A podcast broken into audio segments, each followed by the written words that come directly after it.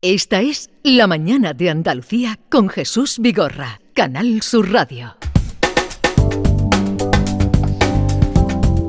Jorge Morales de Labra, buenos días. Buenos días, Jesús. ¿Qué tal estás? Pues muy bien, ¿y vosotros? Bien, bien. ¿Cómo llevas la fama? Porque tenemos la tele todos los días. bueno, no, no, la fama no, no, fama no. Soy conocido, oye, pero se agradece mucho cuando se va de viaje por España. ¿eh? Se va de viaje por España y, la gente, sobre todo en los pueblos y tal, es muy amable, siempre saluda y, en fin, tiene muchos detalles. Te preguntará muchas cosas, ¿no, Jorge? Bueno, sí, todo el mundo viene con la factura de la luz pegada al pecho. a que le revisen la factura. En todos los sitios. En los restaurantes, en los bares, en todos los, en los hoteles, sí, sí, pero es muy divertido. ¿eh? La, verdad es que la gente, la gente es encantadora en todo el país y se agradece. Lo que pasa es que, ¿eh? Jorge, es tan natural que, que, no me lo imagino para nada. Lleva esto con tanta naturalidad como, como la que lo explica todo, que supongo que sabe sobrellevarlo. Una cosa, Jorge, ¿a cómo está la luz hoy? bueno, pues está en torno a 120 euros el megavatio hora, pero ya esperamos que mañana esté en 85, o sea que, en fin, me está bajando fuertemente. O, gran bajón mañana, entonces. Sí, porque ya se está yendo el frío. ¿eh? De hecho, esperamos, esperamos, todavía no sabemos, pero parece ser que efectivamente de cara al fin de semana ya vamos a tener incluso en algunas zonas ola de calor, es decir, una situación durante más de tres días seguidos con una temperatura normalmente alta para estas fechas del año ya. Entonces, a medida que venga el calor, mmm, se irá bajando hasta que pegue otro cambiazo, porque luego en verano también nos costó, la pagamos cara. Bueno, sí, pero ojo, porque cada vez tenemos más energía solar en España y por tanto lo que ocurre es que, bueno, pues lo que esperamos es que la subida del verano no sea tan fuerte. O sea, digamos casi casi que estamos en la última semana de, y ya la semana que viene Jesús podremos decir que hemos pasado lo peor, ¿eh? Aquel susto que teníamos en octubre, sí. noviembre de, bueno, no sabemos cómo va a llegar el invierno, sobre todo no tanto en España, sino también en Alemania principalmente. Bueno, pues yo creo que felizmente hemos conseguido eh, pasar el invierno bien y ahora lo que viene es mucho mejor de lo que hemos pasado, sin duda. Pues vamos a pasarte las preguntas, eh, cualquier pregunta que ustedes quieran, consulta, eh, sin ningún sentido de tipo de, ningún prejuicio ni nada, no tengan ustedes miedo, pregunten lo que quieran, que Jorge Morales de Labra sabrá contestarle. Vamos a ello. Eh, buenos días, soy Manolo. una preguntita para Jorge. Me han ofertado una tarifa fija del kilovatio a 16 céntimos todo el año. Y eh, el mantenimiento, digamos, de, bueno, sí, lo que siempre pasa, el mantenimiento de electrodomésticos y tal, con IVA y todo, a unos 4, 20 euros al mes, ¿vale? Eh, para ver qué le parece esa tarifa, si me han enreado o está bien, o cómo está el mercado, no sé. Su opinión. Muchas gracias. Gracias. En este momento, esta oferta, ¿cómo la ves, Jorge? Pues a ver, 16 céntimos es un precio razonable, es de los mejores que hay ahora mismo a precio fijo. Eh, el precio respecto al mercado, a una tarifa a precio variable, pues bueno, pues ahí, ahí. ¿eh? Hay que recordar que el precio en, en enero fue de 13 céntimos en, ese precio variable y sin embargo en febrero ha sido de 20. ¿eh? Así que, pues eso, como está entre 13 y 20, esperamos ahora, ya os he dicho antes, que el precio ahora vaya a empezar a bajar una vez que entre el calor y por tanto, bueno, tampoco es que sea un precio espectacular. Pero claro, el problema viene con los 4 euros al mes después, que son ya, eh, pues eso, 50 euros al año, en un servicio de mantenimiento de electrodomésticos que yo no sé muy bien si lo necesita. ¿Recuerdas, Jesús, cuando yo te decía lo de la nave espacial? Sí. De si tú tenías una nave espacial y te cobraban el servicio de la nave espacial, del mantenimiento. Bueno, pues esto es un poco, eh, te lo decía de forma jocosa, pero es un poco lo mismo, ¿no? Realmente le diría a este oyente si necesita o no necesita ese servicio de mantenimiento, si alguna vez lo ha utilizado ese servicio de mantenimiento, porque es caro. ¿eh? 40 euros al año es caro y hace que entonces claramente ya sí que le merezca la pena pasarse a la tarifa oficial, por ejemplo, a cualquier otra tarifa variable que no tiene ese sobrecoste. Claro, pero es que un mantenimiento de qué? ¿Quién va a venir a, pues eso, ¿quién, fíjate, ¿quién va a, venir a revisar de, de, qué? Pero de electrodomésticos, si, se, si, te, si, se te estropea una, una, lavadora, pero claro, ¿cuántas veces se estropea te, una lavadora al sí, año? pero ahí te quiero, y si se estropea a lo mejor muchas veces porque claro, viene no, una subida. Claro. Que es la subida. No, bueno, esa es otra, no, pero ese problema no es ese, Jesús, es que, es que te cubre ese, ese servicio, hay que mirar claro. luego la letra pequeña. Por eso. eso le digo cuántas veces lo he utilizado, porque si se te estropea la lavadora y luego le tienes que cambiar el motor, no, no creo, vamos, estoy convencido que no te van a pagar el motor de la lavadora, ¿vale? Como mucho a lo mejor te pagan el, el servicio este de la visita inicial y el presupuesto. ¿eh? Sí. Entonces, bueno, Quiero decir que esto luego hay que, hay que mirar muy bien si realmente merece la pena o no eh, tener ese tipo de, de, contrato por cuatro euros al mes. ¿Y esto es normal que te ofrezcan o, o que te para darte este precio sí, sí. de 16 céntimos te, eh, claro, estés claro. obligado a algo. contratar este tipo de seguros? Claro, claro, por eso, por eso os decía lo de la nave espacial, insisto. Es que el problema es que el comercial que te lo vende tiene una comisión doble si vende algún tipo de, servicio adicional. Pero claro, es que ese servicio adicional al final lo que hace es que eh, pues, pues ya hace menos interesante esa oferta. ¿eh? Es que ten en cuenta que eso, a ver, normalmente para un consumo normal, eso repercutido al precio viene a ser del orden de 2 céntimos el kilovatio hora, más o menos. Con lo cual ya no está pagando 16, ya está pagando 18, ¿sabes? Y claro, 18 ya no es un precio tan bueno. ¿Eh? en el mercado, por lo que te digo, porque en el, en el mes de, de, enero ha sido de 13, por tanto ya 18 ya, mm, ya nos, nos rechina un poquito más. Así que bueno, pues eso, que, en fin, que todos estos servicios al final eh, parece que no, son, dices, bueno, son 4 euros, no es mucho, no, no, 4 euros más 4 euros más 4 euros, al final son 50 euros al año y eso sí que hace que no te, no te salga tan a cuenta la tarifa. Venga, vamos con otra llamada. Buenos días, José de Torodón Jimeno. Mira, una consultilla sobre la subvención, bueno, la subvención de Andalucía creo yo que que fui a informarme a la empresa que me la estaba gestionando. Y me dijeron que me la habían echado para atrás porque por lo visto me han puesto demasiadas placas o yo que sé que produzco demasiada energía. Y antes estaba puesto un el no sé cómo bueno no sé si me explicaré bien un 80%. Eh, tenía que, era por debajo del 80%, no sé, te daban la subvención. Y ahora ya la han bajado al 70%. A ver si eso, a ver si es verdad o a ver cómo va eso. Me gustaría saberlo, que me informaran un poco. Es que le ponéis Venga, muchas gracias. Aquí, al tenerlo por Aquí no es informar, aquí es adivinar, pero bueno, no sé si has pillado algo. Dice que, se le han echado. ya lo has pillado. Pues ahora explícanos tú a nosotros. Eso, voy a intentar explicarlo. Esto no es solamente además de Andalucía, es de todo el territorio nacional, porque estas subvenciones vienen configuradas por la Unión Europea. Pero efectivamente, con los fondos post-COVID, de estos de recuperación de la Unión Europea, ¿eh? aparece un plan, que es el Plan de Recuperación, Transformación y Resiliencia del Gobierno de España, que se vehicula a través de las comunidades autónomas. O sea, efectivamente las subvenciones hay que pedirlas las en las comunidades autónomas, pero ojo, las condiciones son comunes en toda España. Entonces, una de las condiciones que se pone para la subvención de los paneles solares es que no te pases.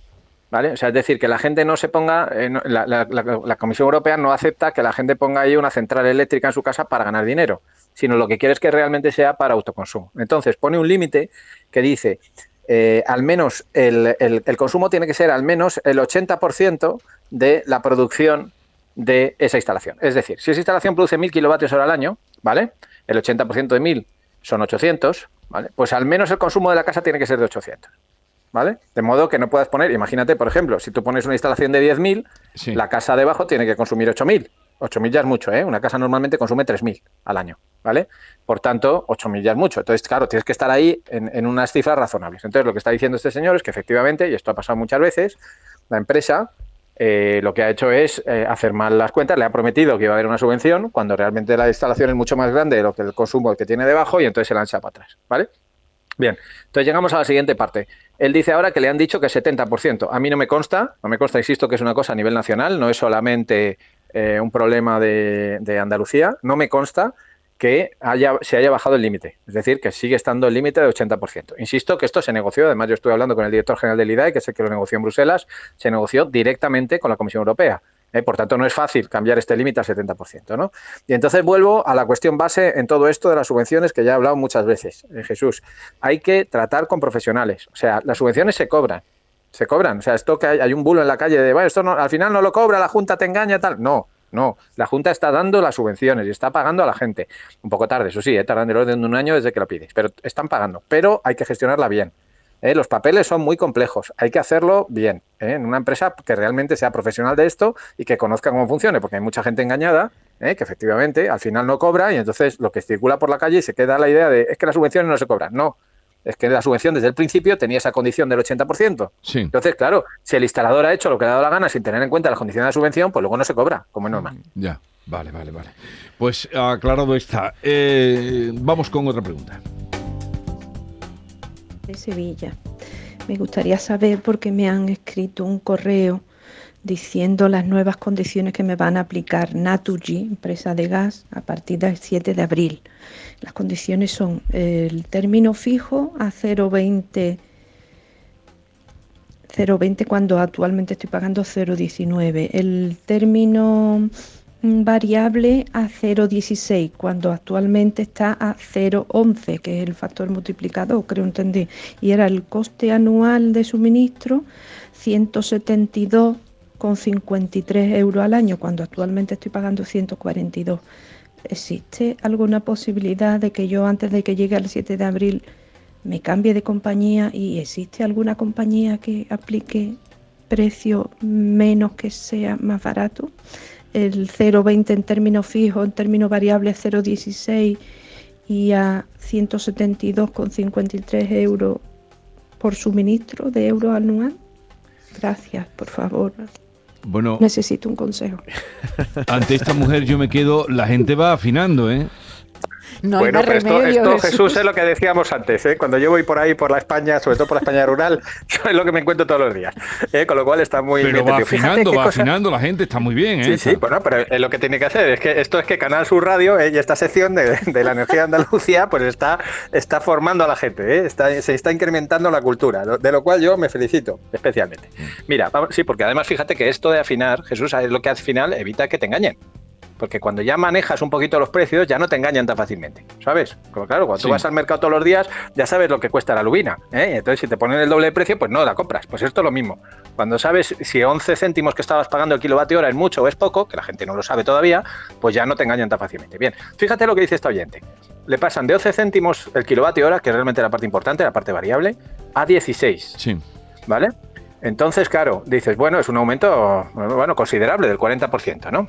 Pero dices, claro, como oyes en la radio, oiga, pues es que ha subido mucho el gas y tal, dice, pues a lo mejor está bien. Bueno, el precio de la tarifa oficial, agárrate los machos, está en 7 céntimos. ¿Vale? O sea, si esta señora se hubiera cogido la tarifa oficial durante todo el invierno, en vez de los 11 que está pagando, habría pagado ya un 30% menos, 7 céntimos. Pero es que además ahora le ofrecen 16. O sea, o sea, eh, casi el doble, más del doble de la tarifa oficial. Ahora que está bajando, ¿no, Jorge? Eh, eso es, y ahora que está bajando el gas. Entonces le ofrecen ahora 16. Y entonces dice la señora, ¿me puedo cambiar? Por supuesto que se puede cambiar. Es más, cuando se cambia tardará tres días. ¿Qué es lo que tiene que hacer en el gas? Clarísimo. La TUR, tarifa de último recurso. Esa es la tarifa oficial, la que está en el Boletín Oficial de Estado, y está, insisto, a 7 céntimos el kilovatio hora. 0,07. ¿Vale? Ella está hablando de 0,11 y 0,16. ¿Vale? Es decir, entre 11 y 16 pero, céntimos. Pero, eso a quién se lo pide? ¿A Naturgy o que se vaya fuera? Eso no, no, no, online, online. Tiene que buscar Tour del gas, online, ¿vale? Entonces, esta misma empresa Naturgy, ya que, ya que hablamos de. A mí no me gusta hablar de marcas, pero ya que lo, habéis sacado. Lo, ha sacado ella, claro. Sí, sí, lo ha dicho ella, lo ha dicho ella. Mira, Naturgy, la empresa, Naturgy, el, grupo empresarial, ¿vale? Tiene varias filiales. ¿vale? La filial que te vende el gas caro y la luz cara, ¿vale? Es la que utiliza su marca comercial, la que luego se anuncia en radio y televisión, Naturgy, ¿vale? Pero luego Naturgy tiene una filial que está solamente puede vender al, precio oficial, ¿vale? Y esa filial, que es la que hay que buscar, es la que te ofrece la tarifa oficial, ¿vale? Lo que pasa es que no se llama Naturgy. No se llama Naturgy porque mm, la, la Comisión Nacional de Mercados y Competencia les impide utilizar el mismo, la misma marca comercial para evitar confusión y que el consumidor tenga claro que eso es otra cosa, que es, digamos, la tarifa oficial, que no es una oferta en el mercado libre. ¿vale? Así que, ¿qué es lo que hay que hacer? Pues eso, buscar eh, dentro del grupo Naturis, si se quiere, o dentro de otros, que lo hay, ¿vale? Eh, cuáles son, cuál es esa empresa que ofrece la TUR, que es la tarifa oficial del gas. Vale, pero que salga de, la situación esa que le plantean, que salga, que salga echando leche. Pues claro, claro, bueno, echando leche, sí, efectivamente. una expresión, una expresión. Este, que, todo el mundo entiende. Oye, Jorge, no sé si me puede... perdón, el cambio, dejadme una cosa muy, muy sencilla que, que aclare al cliente. El cambio se produce en tres días. O sea, si esta carta la ha recibido ahora, en tres días, o sea, mucho antes de que llegue la renovación el 7 de abril, se ha cambiado, ¿eh? sin problema. Os voy a decir cómo se llama la filial de Naturgy que vende a esa tarifa oficial, ¿vale? el nombre concreto es Comercializador de Referencia Energético SLU. ¿Vale? Evidentemente, a que no suena nada Naturgy ni suena nada nada. Lo primero, claro, cuando oyes este nombre, lo primero que dices es, ¡buah! A saber qué empresa es esta. Me voy a fiar yo del gas. Bueno, pues no, esta es la empresa buena, la que tiene la tarifa oficial. ¿Vale? Igual que esta hay otras cuatro, que son de los otros grandes grupos empresariales, que hacen exactamente lo mismo. Jorge, ¿en qué medida, no sé si nos puede contestar esta pregunta, nos afecta energéticamente el frenazo que le ha dado Alemania a la prohibición de los coches de gasolina y diésel, que ahora dice que no lo quiere para el 2035? ¿Eso nos afecta a nosotros en los precios de los combustibles, de la energía en general? Bueno, vamos a verlo. Vamos a verlo porque el, tema es que en España, de momento, de momento, estamos mucho más lejos que el resto de la Unión Europea en, la implantación del vehículo eléctrico. ¿eh?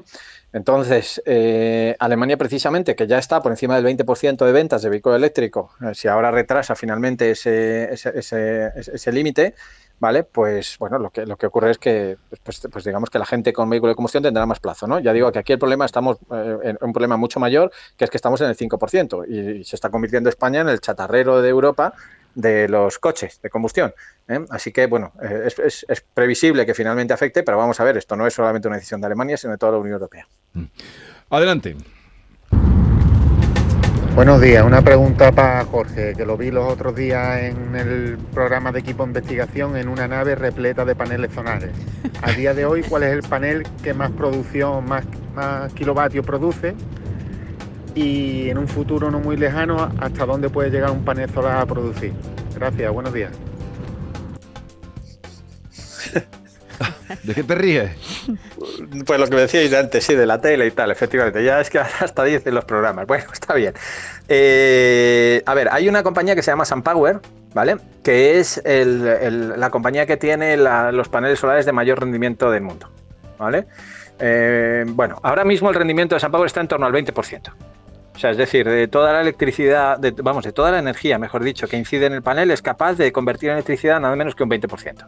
¿Vale? Los paneles convencionales. Jorge, ¿Eso es mucho? Sí. Sí, es el mejor que hay en este momento. ¿vale? En el laboratorio se han logrado ya eficiencias del orden del 40%. ¿Vale? En laboratorio, pero en un panel comercial no. ¿Vale? Entonces, eh, los paneles convencionales están en torno al 17%. ¿Vale? Es decir, con la misma superficie ¿eh? pierden eh, del orden de un 15% respecto del mejor panel del mercado. ¿Vale? ¿Qué pasa? Que son mucho más baratos. Son del orden de la mitad de precio que los otros. Entonces, bueno, salvo que uno tenga una restricción de espacio muy grande, porque tenga una limitación de que el tejado sea muy, muy pequeño, normalmente no se suelen utilizar los paneles de, eh, mayor eficiencia y se utilizan los estándar, que ya digo que están un poquito por debajo, en torno al 15% por debajo de los mejores que hay en el mercado. Y me dice, ¿hasta dónde puede llegar? Pues no lo sabemos. Cada año en el laboratorio se van mejorando las eficiencias.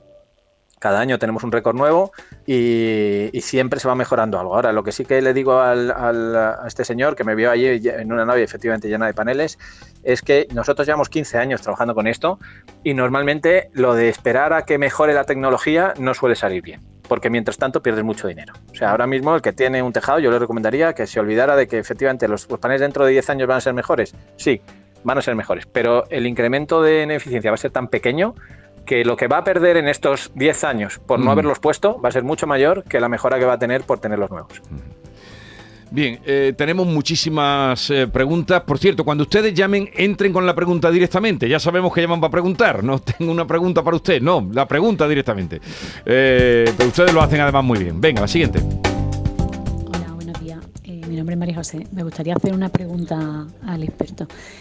Para el tema de empresas, ¿las tarifas tienen que ser diferentes a las particulares? o cómo nos podemos regir para que tengamos una base mínima, digámoslo así. ¿Vale? Muchas gracias. Ah, y también si corresponde, si nos puede informar eh, la tarifa fija o la variable en este caso. Gracias. A ver, Jorge. Bueno, Jesús, esto es efectivamente más complicado. A ver, no solamente en empresas, también en casas grandes. A partir de 10 kilovatios de potencia contratada ya no hay tarifa oficial. Y como ya no hay tarifa oficial, ¿eh? estas comercializadas que decía antes, que son las de referencia, las, las que venden al, precio fijado en el boletín oficial del Estado por el gobierno, eh, pues ya es mucho más difícil efectivamente encontrar referencias. ¿no? Eh, además, los costes son distintos y por tanto los precios también lo son. Es decir, no cuesta lo mismo llevar la luz a una casa que llevar la luz a una industria, ¿vale? Cuesta menos llevar la luz a una industria, ¿vale? Por tanto, los precios de referencia, estos que hablábamos antes, por ejemplo, 16 céntimos es un buen precio. Bueno, 16 céntimos en una casa es buen precio, en una industria perdón, en una industria no es buen precio, ¿vale? Entonces, bueno, aquí es mucho más difícil elegirse por ello. Yo lo único que le puedo decir a este oyente es que nosotros, pero es una cosa muy especial de nuestra compañía, nosotros que tenemos una tarifa variable para todo el mundo, porque creemos que la tarifa variable es la mejor, ¿vale? La que a largo plazo siempre resulta más barata, aunque puntualmente pueda tener subidas, ¿vale? Nosotros sí que publicamos en nuestra página web, en la página web de Próxima Energía de mi empresa, los precios medios reales que aplicamos a nuestros clientes y además de los domésticos están los las comercios y pequeña industria y también los de los de grande industria, ¿vale?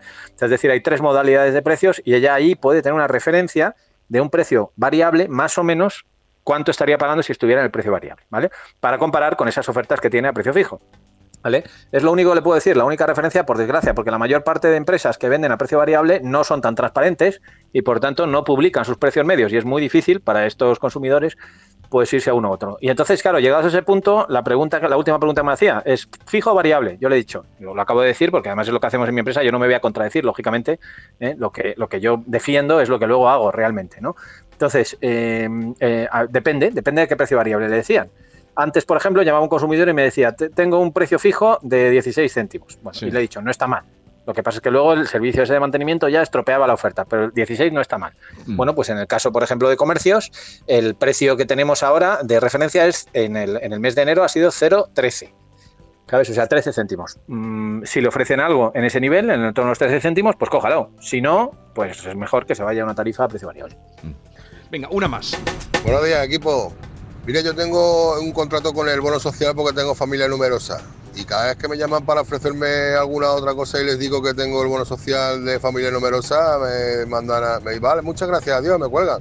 Por un lado viene bien porque así no te da mucho la tabarra, pero por otro lado quiero saber si es que no hay nada que sea mejor que eso. Muchas gracias. A ver, cuéntanos. Salvo, no, está muy bien, está muy bien, que la gente tiene mucha gracia. Eh, salvo, fíjate lo que voy a decir, salvo que tenga paneles solares, la tarifa es imbatible es decir, si no tiene paneles solares, nadie puede en este momento, tener en cuenta el bono social tiene un descuento del 70% en este momento sobre la tarifa oficial, ¿vale? Si la tarifa oficial ya estoy diciendo que además ahora es de las más baratas ya, porque esto no era así en verano, pero ahora sí, imagínate con un 70% de descuento. O sea, es, imbatible, por eso le cuelgan, porque es que es imposible, ¿no?